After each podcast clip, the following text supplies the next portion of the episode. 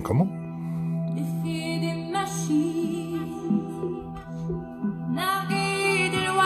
Ça s'appelle Humainement Simplement. C'est mon podcast. divines. Je commence avec Céline Dion. Ouah! bon lundi. Je sais prendre un coup, Je sais, je sais, je sais.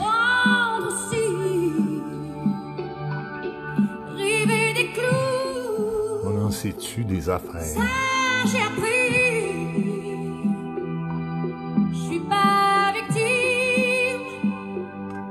Je suis pas colon. Pour qu'on m'habille, faut que je tombe. On va se parler de ça. Je sais. Je sais les hivers. Puis de toutes ces choses qu'on sait. Hey, c'est Mark Twain. Mark Twain. Ils ne savaient pas que c'était impossible, alors ils l'ont fait. Je répète. Ils ne savaient pas que c'était impossible, alors ils l'ont fait. Et merci de venir me rejoindre. Passer une vingtaine de minutes avec moi. On va s'interroger là-dessus, ce qu'on pense savoir et qu'on ne sait pas.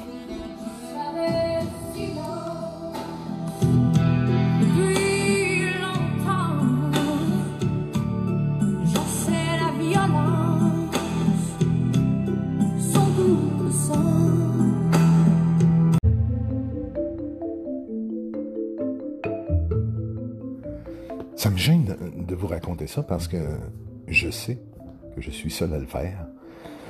Mais euh, j'aime pas ça être placé dans la position de celui qui ignore quelque chose. Je ne veux pas ignorer ce que d'autres savent. Alors quand on me dit quelque chose et que je suis placé à recevoir une information, à entendre un truc que je ne connais pas, j'ai tendance à vouloir dire je sais. Je savais parce que je veux pas ignorer. Parce que si j'ignore, je suis ignorant. Et si je, suis ignorant, ben, je suis stupide. Je suis pas intelligent. Et si je suis pas intelligent, ben, il n'y a aucune raison que tu aies envie d'être avec moi, d'être près de moi, d'être mon ami, mon ami eux, d'être mon frère. T'as pas plus de raison de m'engager, de vouloir travailler avec moi, de vouloir acheter mes produits, mon site web, de vouloir faire affaire avec moi. Je sais. Et ça a été long, ça a pris plusieurs années à ce que je développe un réflexe pour quand en moi tous mes muscles se braquent et que ma mâchoire est prête à exploser un je sais, de le retenir. En me disant que c'est pas parce que j'ignore un truc que je suis ignorant. L'ouvrage quand même, hein? Être humain.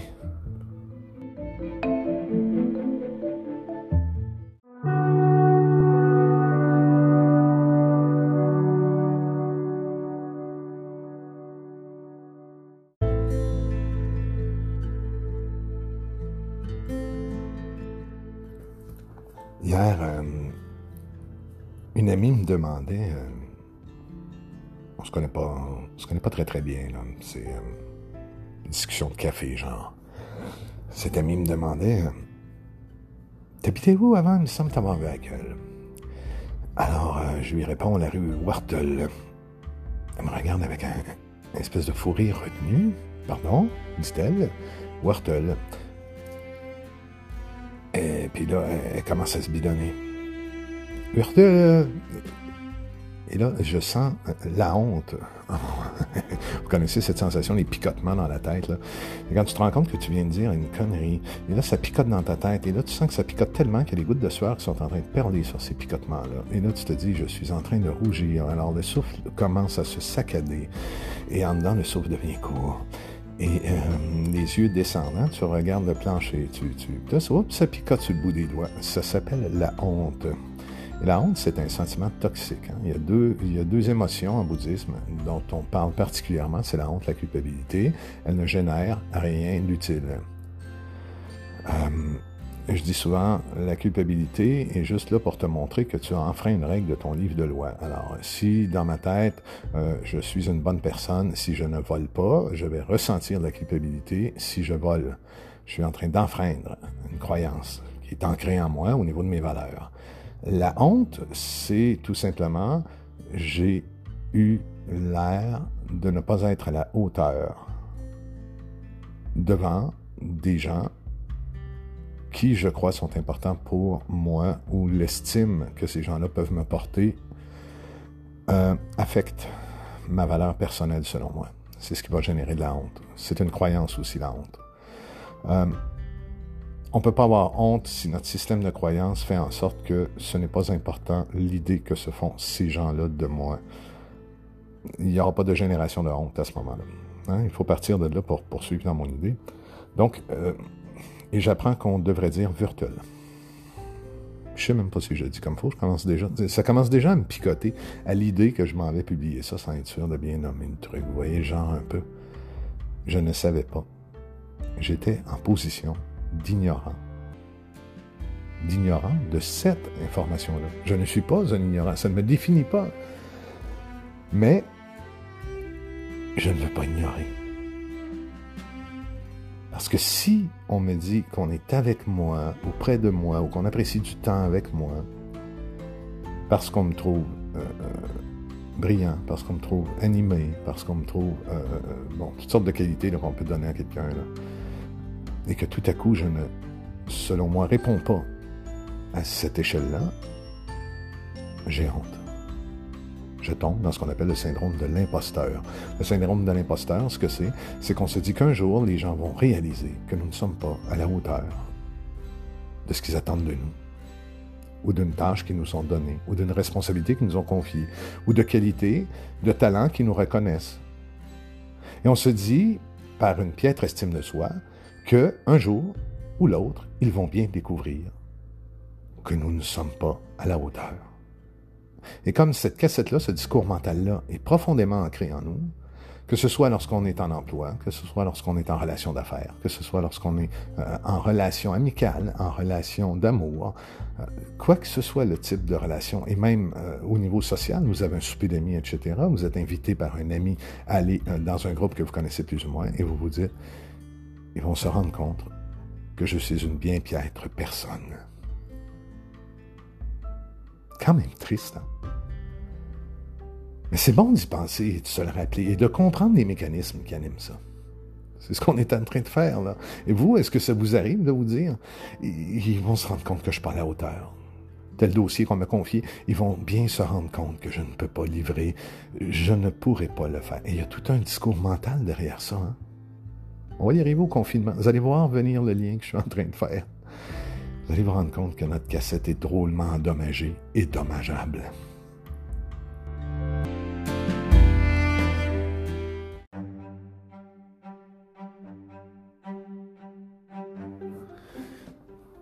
Je discutais avec cette euh, même amie-là et euh, à un moment donné, euh, on s'est mis à parler de la zone de confort dont on a chacun besoin, hein, qui est notre espèce de lieu où on sent qu'on est compétent, talentueux, en maîtrise, capable. Hein. On se sent foutu de réaliser ce qu'on a à faire, de réaliser notre existence, d'être un être humain compétent pour faire face aux choses de la vie. Ça s'appelle, ça définit notre zone de confort. Et euh, des fois, cette zone de confort-là, euh, aux yeux des autres, c'est pas si confortable que ça.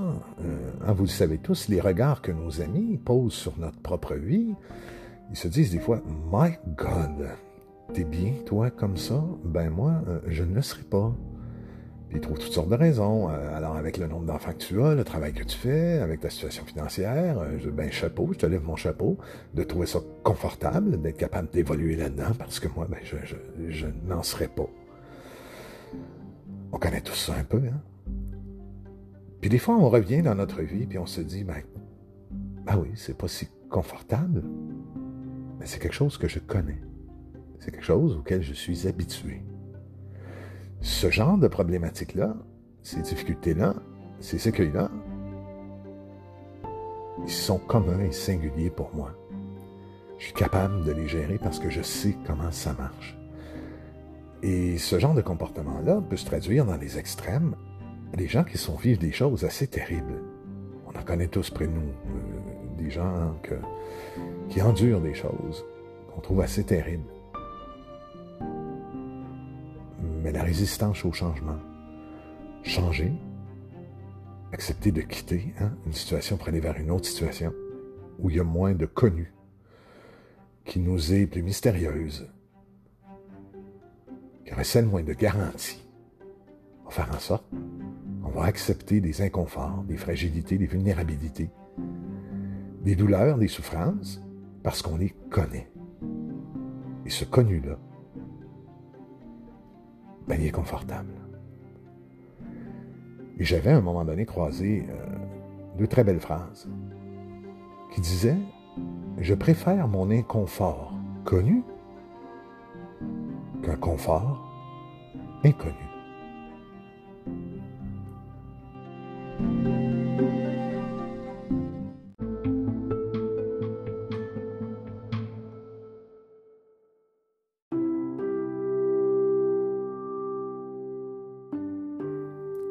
Je sais pas vous. Euh, à un moment donné, on m'a offert un job au Grand Nord, euh, au Nunavik. Et euh, j'ai accepté. Puis il y avait plein, plein de contraintes, là. plein de peurs, plein de... de... fallait que je laisse aller tous mes meubles, fallait que... au mieux, je pouvais amener un micro-ondes et un système de son. Tout devait partir. Là-bas, il y avait plein d'inconnus le confort inconnu. Parce qu'on me disait qu'il y avait un confort, le salaire, en tout cas, tout le monde était confortable, mais plus que ça. Ma capacité de m'adapter, les talents que je me connaissais un, peu, me permettaient de croire qu'il y aurait un confort. Mais il est inconnu, ce confort-là. C'est quelque chose avec lequel je ne vais jamais composer. Et je me suis mis à craindre. Et à craindre pour vrai. Pourtant, il n'y avait rien de comparable avec ce qu'on vit actuellement. La solitude qu'on m'avait exprimée, probable que j'aurais pu ressentir en Grand Nord, dans les conditions, puis dans l'intégration avec la communauté inuite, avait rien de comparable avec le confinement actuel. Vivre comme on vit actuellement, euh, moi je suis dans une coop ici avec euh, une trentaine hein, d'appartements. On se croise à peine.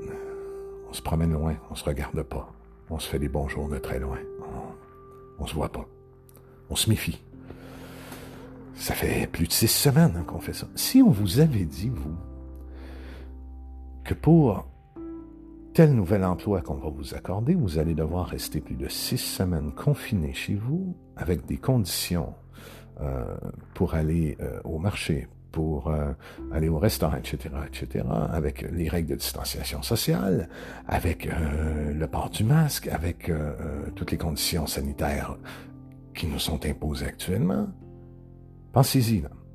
Avec des enfants qui ne vont pas à la garderie, avec toutes les conditions. On vous dit, vous allez pendant six semaines devoir vous astreindre à ce qu'on vit actuellement. Vous auriez cru ne pas en être capable.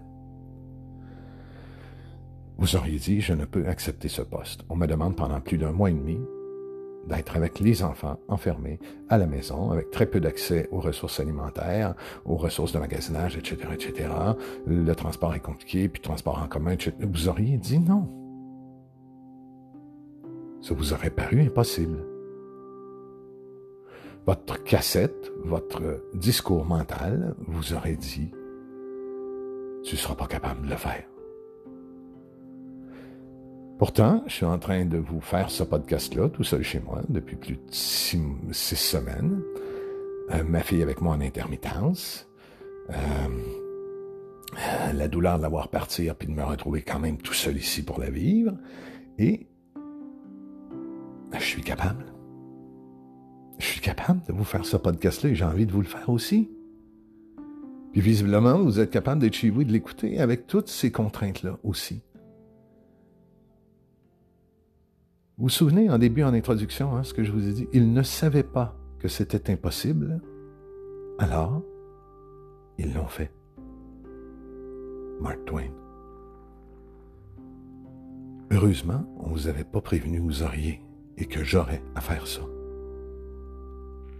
On aurait dit c'est impossible. On ne savait pas, alors on l'a fait. Merci d'avoir passé ces minutes-là avec moi cette semaine. Sérieux, je vous trouve cool. Je vous trouve cool quand en plus vous zappez pas, là, puis je sais que vous le faites, mais jamais imaginé que vous zappez pas tout le temps.